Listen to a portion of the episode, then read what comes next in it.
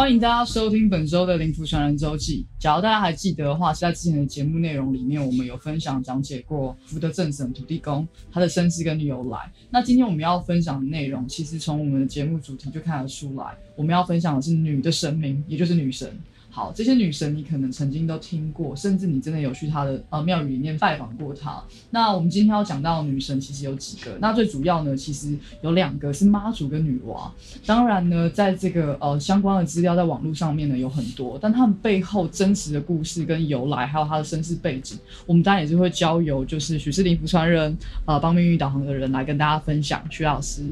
嗨，大家好，我是徐老师。那首先呢，要跟大家介绍的女神是妈祖。那妈祖呢，是台湾人很普遍的信仰之一。那每年其实也台湾人都会有绕境的活动，像大甲妈祖。呃，当然这个妈祖的祭祀活动，除了是庆祝妈祖的这个圣诞之外呢，然后还有进香跟迎妈祖的活动。是最为普遍的。那台湾人会这么相信妈祖，他背后的身世跟神迹一定很相当重要。那老师呢，可以分享妈祖背后的相关事迹跟他的故事吗？那我这边讲一下说哦，妈祖的生平啊，跟一些相关的故事。对，妈祖是在西元九百六十年，然后农历三月二十三日出生的。她姓林，她原名叫做林九娘。那应该一般大部分人都听过她叫做林默娘。对，那她会叫做林默娘的原因是她从出生到哦满月。大概这一个月的时间，他都没有哭或发出过声音，所以他就是静默不语，所以故而得名叫做宁默娘。那其实妈祖呃上面有，如果我没记错是五个姐姐一个哥哥啊。呃妈祖她其实她小时候啊自幼的时候她就喜欢焚香啊，然后去礼拜啊神明啊等等的这样子，然后他。八岁的时候啊，就开始学习啊，跟老师读书啊，等等的。然后他非常聪明，他过目不忘，所以他们那边乡里的人啊，都称呼他为神童。他自此呢，他就开始深居寡出，然后他就开始哦研究哦儒道释啊这三教之书这样子。然后他如果有空的时候啊，他还会帮他妈妈去织布。所以。哦，她是一位呃非常聪明并且非常孝顺的女生，在她当时，她当时呃还很小。然后她十三岁的时候，有一个老道士叫做玄通，到他们家去传授他一个叫做玄妙秘诀的法术。他自此之后，妈祖自此之后啊，他就神志清明，然后就宛如呃仙佛化身这样子。然后到十六岁的时候啊，他就去看景嘛。然后他看景的时候，他去观景，就从中就有神去送他一个宝物，就是送他一个铜符宝物。他得到这个宝物之后，他就常常呃入定，就入定就好比说哦，在禅坐啊，在打坐的时候啊，然后灵魂出窍。这样子，他就常常入定啊。入定一般往往说哦，有一些人灵魂出窍啊，他是哦为了要去找一些仙佛啊，去请教一些道理啊，像或者是学习一些知识啊等等的。然后他就开始这样子哦，常常去入定。他入定之后呢，他就哦有时候会去谈一些吉凶祸福啊之类的，然后都是非常灵验的。他就开始跟哦周遭的人去谈这些哦。有一天，他看到那个梅州港外啊，有一艘商船啊，就是遇到暴风雨。然后被击沉，他就拿那个草啊，跟一些树木啊，然后去变化，变化成很大的树木，把它变化到海里面，然后让这些遇难的人，呃，有地方可以攀爬，就像呃游泳圈这样子。可能你看到有溺水啊，你会丢游泳圈下去，但是它是呃用草木啊去变化成呃大木出来，然后去让人家可以得救。所以等于是说，他十六岁的时候，他就是。被神呃给予了这个呃一个宝物嘛。然后来去让他可以变出一些法术跟魔法，然后来去拯救这些人。呃，应该说是十三岁跟十六岁这个时候，十三岁他有学到一个玄妙秘诀嘛？哦哦哦。对对对，然后跟十六岁的时候，哦，神有给他宝物，再加上哦，他常常入定啊，然后可能说哦，仙佛啊有教他一些法术啊等等的，他就开始哦拿去济世救人。然后接下来啊，到十九岁的时候啊，他有一次在帮自己的母亲。在织布的时候，然后他就突然觉得呃很疲倦，他就不知不觉他就睡着了。而他在睡着的时候啊，这个不是一般的做梦，他在睡着的时候，他的呃灵魂就出窍，然后出窍就看到说，哎，有一艘商船啊，就是又遇难了，他的爸爸跟他的哥哥在这艘船上，然后并且掉到海里面。然后他就马上跳入海里面潜进去，他用嘴巴衔着他爸爸的衣服，也就是咬着他爸爸的衣服，然后手抓住他哥哥，然后要把他们救上岸。这样子，他突然之间他听到他妈妈在叫他，然后他要开口应答，他要开口应答，他的嘴巴就放开嘛。放开之后，他原本咬着他爸爸的衣服，要救他爸爸跟他哥哥，他所以他嘴巴放开就放掉了。对，后来放掉之后，他爸爸就不幸遇难。要先补充说明一下，就是这个并不是真正在做梦，他是睡着之后，然后灵魂出窍，然后灵魂出窍要去救人，他并不是哦像一般的梦境那样子是虚假的，那其实是真实的。对，所以等于是他爸可能有所感应到他爸爸正要遇难了，所以在梦里面灵魂出窍。然后特地去救他爸爸，可以这么说，但是他就是突然在那个时刻，是他本来在织布嘛，他就突然就睡着了，对，就很累，他就睡着了。可能是现实生活中妈妈在叫他，对对对，没有错，对，就是现实生活中妈妈在叫他，然后他的嘴巴就打开，嗯，对对对，所以因为。他原本嘴巴咬着他爸爸的衣服，要把他拉上岸嘛。然后后来因为一开口要讲话要回答，嘴巴就放开。那放开之后啊，那他爸爸就不幸遇难。嗯，所以他也是因为这样子没有救到他爸爸，所以他可能就是也是会很痛苦，然后觉得他应该要去帮助更多的人。对，没有错。然后再来是呃，在他二十一岁的时候，大概是呃我们以前祖先闽南啊、福建省那一带呃遇到大旱。嗯，就是呃都没有下雨，包含河啊、井啊都全部都干掉，然后呃人种的所有的作物啊都枯萎掉了，所以会发生饥荒。然后他就被这个呃县吏，应该就类似于像县长这样子的，就是聘请他去祈雨。然后他一祈雨，马上就应验，马上就下雨，所以众人呢就对他非常的感谢这样子。然后再来是他二十三岁的时候啊，在梅州的西北有一个桃花山，就是有出两个恶魔，这两个恶魔大家一定耳熟能详，分别是千里眼跟顺风耳。他们当时在那个地方横行霸道啊，然后在那边害人啊，然后是这个妈祖。过去这边呃大显神通，把他们降服成他的左右护法哦，所以其实千里眼顺风耳是妈祖的左右护法，是这样子来的。然后再来是呃妈祖二十六岁的时候啊，同样这个地方福建这个地方突然一直不断的下雨，然后洪水成灾这样子。你今天不管是不下雨啊，还是一直不断的下雨啊，都会导致说作物坏掉。然后人民没有吃的会发生饥荒，然后甚至说哦洪水冲坏房子，让人家没有地方可以住，让居民没有地方可以住这样子，然后呃妈祖呃当下一样，他就去焚香烧符。等等的，他应该是有做一些法啦，然后去向天祈祷这样子，然后马上呢，呃，乌云就打开，然后马上就出太阳。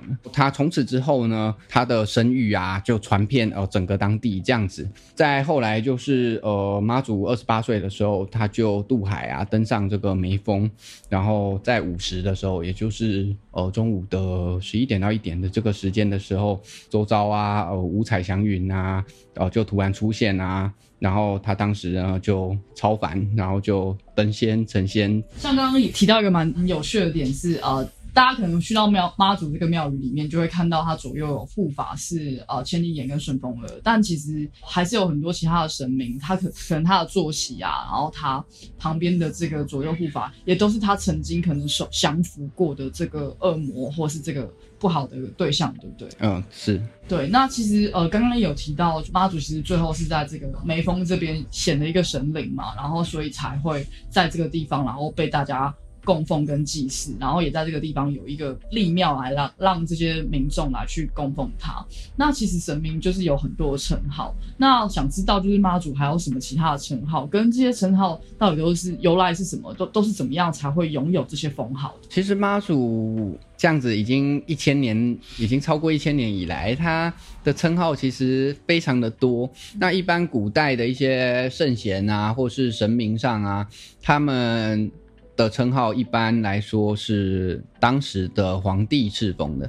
那呃，说说妈祖好了，妈祖大家最耳熟能详的称号应该是天上圣母。那天上圣母这个称号从何而来？有两个说法，一个说是乾隆的时候去帮他进爵的，那另外一个说法是说雍正的时候去帮他赐封的。那有这两个说法。那这个那当然妈祖的其他的其他年代啊，皇帝的赐封啊的封号其实非常的多种。那这个有兴趣大家可以自己去查询看看。那只是说哦，我这边就讲大家最了解的、最知道、最耳熟能详的就是天上圣母，这样子。那这个其实是在清朝，有可能是乾隆或者是雍正那所去进爵或者是赐封的这样子。嗯，那其实刚刚就是老师有讲说，有一些圣贤，然后跟一些呃神明，其实都是皇帝册封。但其实皇帝也是人类，虽然说他是天子，那他会从何得知他要去册封哪些人？其实这些圣圣贤啊，后世会被拜啊，有很多是这样子的。比如说这些圣贤他已经过世很久了，然后在某一个年代、某一个朝代，他突然在当地啊，他突然显灵，是他突然显灵，然后去救人。救人的时候，哦，当地人要感谢他，他都不要。要要报答他，他都不要。然后当地人就会问他说啊，他叫什么名字？他就会讲说哦，他是某某名字这样子。然后当地人就会知道说他是某某名字，然后他就会突然消失不见。这些事迹呀，这些神迹呀，就会传到说哦，不管是当地的官员啊，或者是皇帝的耳中，就会去问当地人，哎啊，那你们这边这个人住在哪？他他是谁？对这个某某某某，呃，这个名字啊，他其实他到底是谁？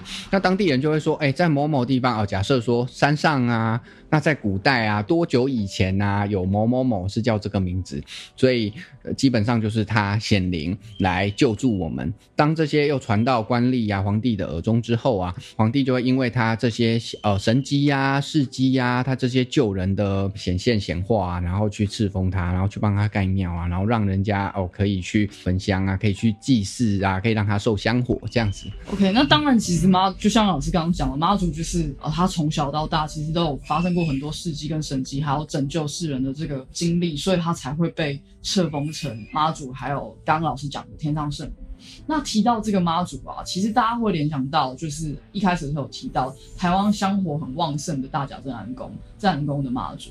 那提到大甲镇安宫，其实在这个宫里面，可能大家不知道里头还有供奉着一个比较少人知道的女的神明，她叫做贞洁妈。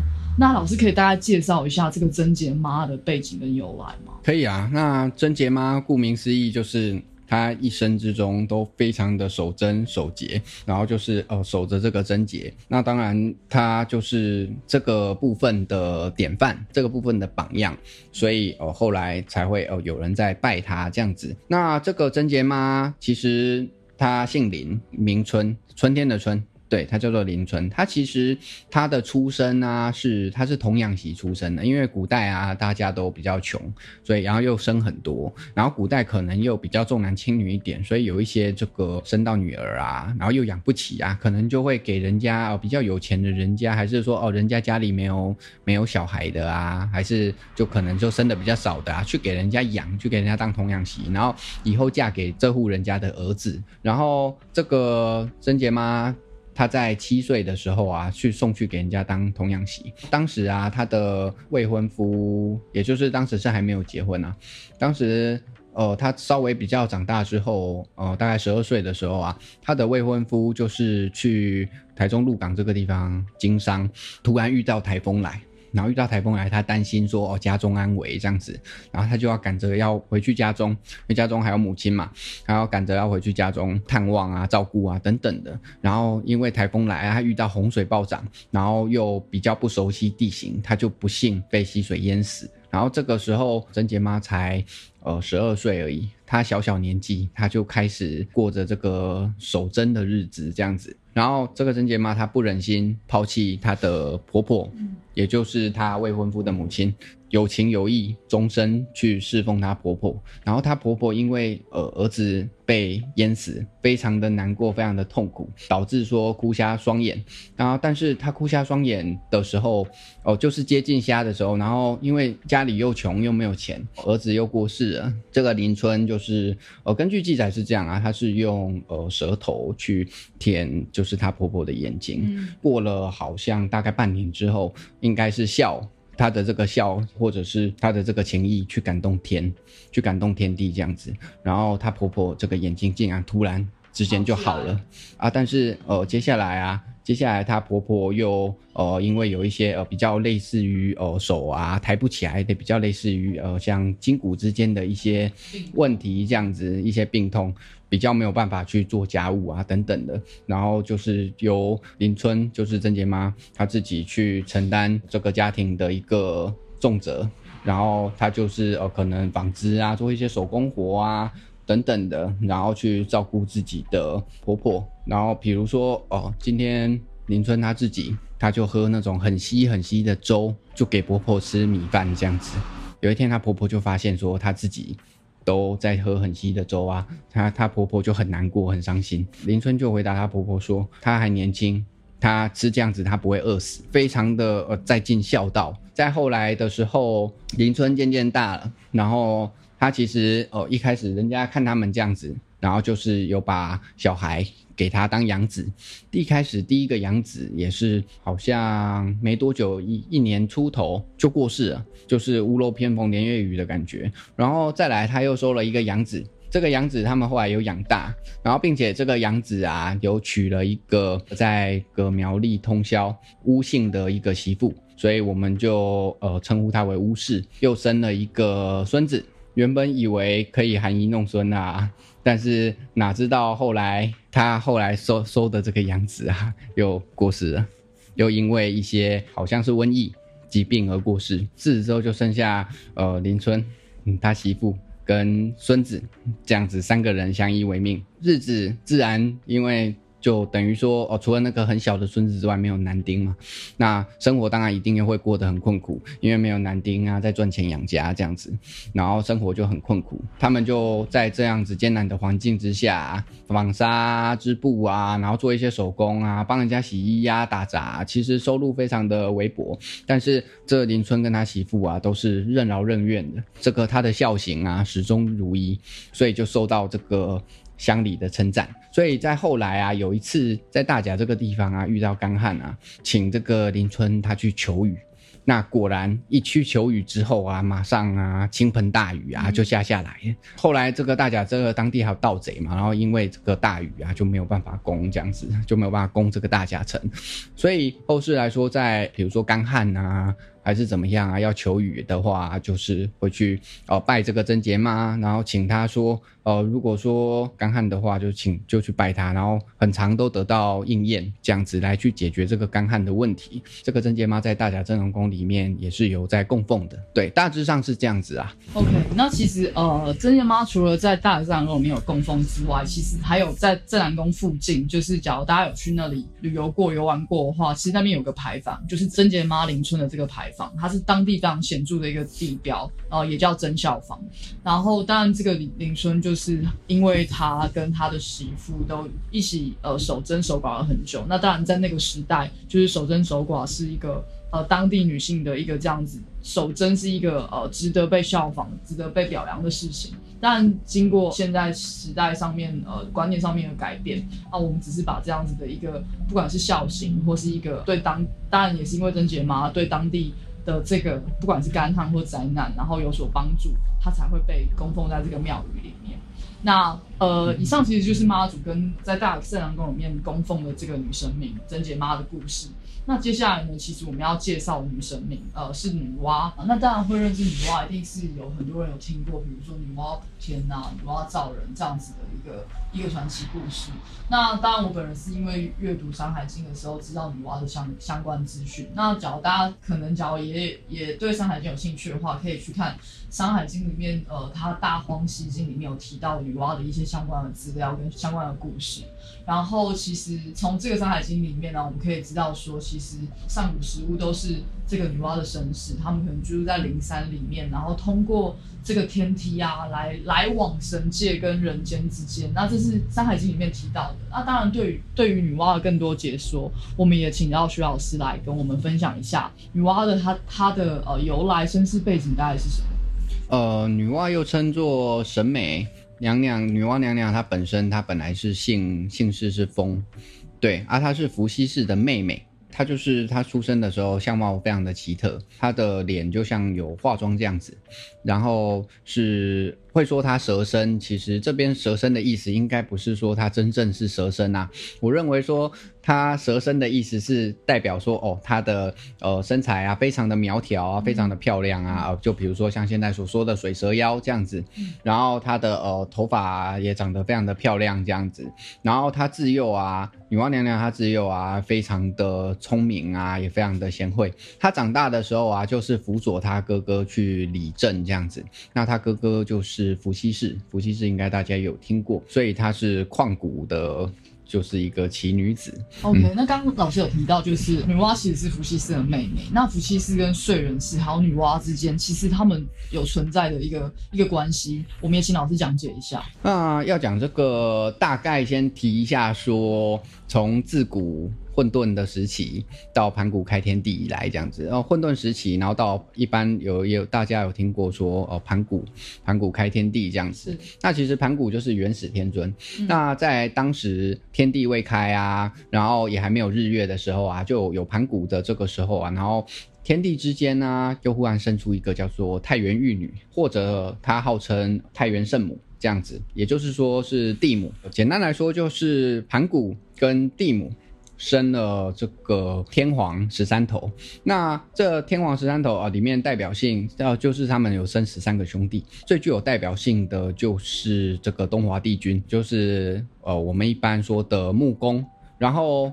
呃，又有生一个所谓的瑶池金母，大家应该有听过瑶池金母。然后，呃，这边要说一下，就是其实记载中的东华帝君跟瑶池金母，其实就是呃西方啊基督教所说的亚当跟夏娃。然后，呃，他们又生呃帝皇十一兄弟，然后又生人皇九兄弟。哦，人皇的代表性人物就是燧人氏，燧人氏就是古代啊教大家钻木取火啊，用火啊，不要去吃生肉啊这样子。然后燧人氏其实是伏羲氏跟女娲娘娘的外公。因为伏羲跟女娲娘娘的妈妈是燧人氏的女儿，对，所以其实他是他们的外公。这样子大概让大家了解一下。对对对对对，继续回到说说这个女娲娘娘这边，为什么女娲会叫做神美？因为古代啊，其实男女无别，也就是说，一般你出生在这个时候，你出生的时候，你只知道有妈妈，而不知道有爸爸，所以其实是女娲制定。嫁娶之礼，也就是婚礼呀，这些相关的仪式啊，嫁娶啊，这是女娲第一个去制定的。哦，所以是从女娲开始才有了嫁娶这件事情，对，才有结婚这一件事情，才有结婚这件事。所以其实以前小孩被女生生出来了，其实没有爸爸的。我待会会说明。OK，对，然后并且制定了说，哦，同姓氏者。哦，不能结婚。现在到现在都还是有这个，有有些人要遵守一些传统，是想说不能嫁给同性。对对对对对，就是比如说哦，像我姓许，那就不能娶姓许的女生。对啊，比如说你姓林啊，你就不能娶或者是嫁同样姓氏，不能嫁同样姓林的。然后他让女人不再人尽可夫。然后男男人啊，不再与任何的女子去杂交，这样子，等于是一夫一妻制，从那个时候开始，也不算是到一夫一妻制，从那个时候，应该说在古代的时候，男生随随便便都可以跟女生做杂交，女生也可以随随便便跟男生做杂交，所以你根本就不会知道。父亲是谁？小孩的父亲是谁？所以并没有所谓的人伦，是从女娲才开始创立了人伦。哦，所以应该不是说是一夫一妻，而是婚姻制度。对，婚姻制度。了解。对，所以婚姻制度就是从女娲去创立之后开始，后世才会尊称她叫做神美。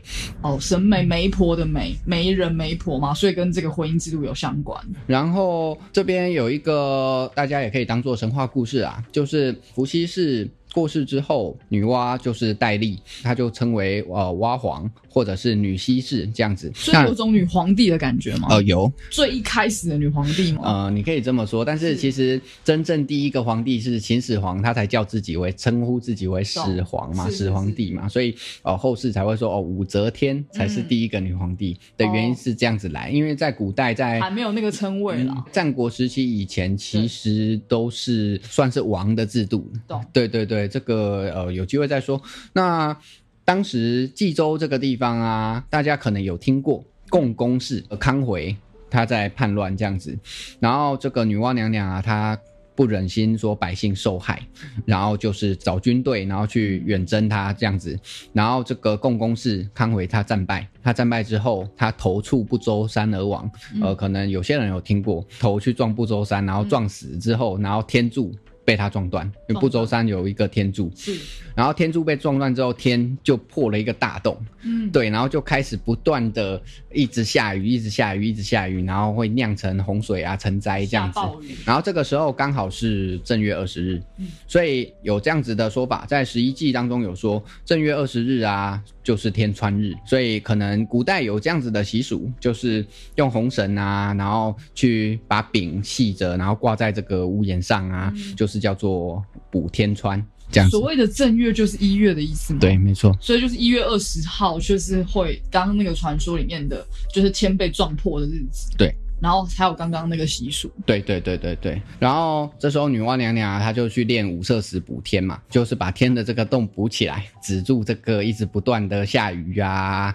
对，然后于是就安定民心。这个五色石补天，这个应该大家都有听过。后来娘娘她在位是大概是一百三十年左右，然后她当时年老了嘛，然后她就退隐于历。这个地名，这个是呃，现在陕西省的那个蓝田县的女娲谷，然后就不问世事。我说他活到非常老诶，他在位了一百三十年。对，因为古代其实根据传说，古代很多人都在位很久，像他哥哥伏羲，呃，不知道是在位一百一十五年还一百一十年，还是说他寿命？寿命。对对对对对对对，反正古代的人好像都蛮长寿的。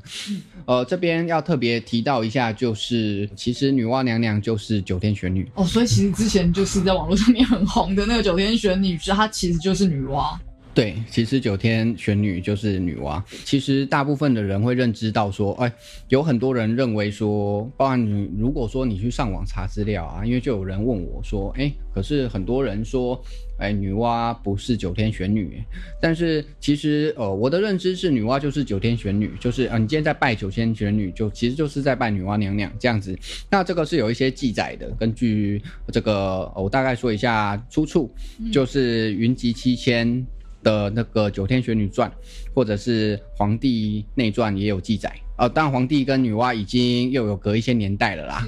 对，呃，以前皇帝呀大战蚩尤的时候啊，也是女娲从天上下降下来去帮他战胜蚩尤，去帮他做一些东西呀等等的啊，然后给他一些兵符啊、印件啊、一些宝物啊等等的啊，然后去帮助他战胜蚩尤，大概是这样子。除了刚刚说到那个九天玄女就是女娲之外，然后刚刚老师其实有提到，呃，两个也是蛮重要的一个人物是东华帝君跟瑶池金女，然后他其实就是。圣经里面也很重要人物亚当跟夏娃，但我们这边想要提到的是，其实不同的宗教其实它大概会有相对应的观念、概念或人物，只是呃不同宗教会用不同的方式去做解读，来去做相关的解说。可是它可能在道理上，或是甚至有可能可以推论，他们其实就是。同一个代表，只是他名字不同。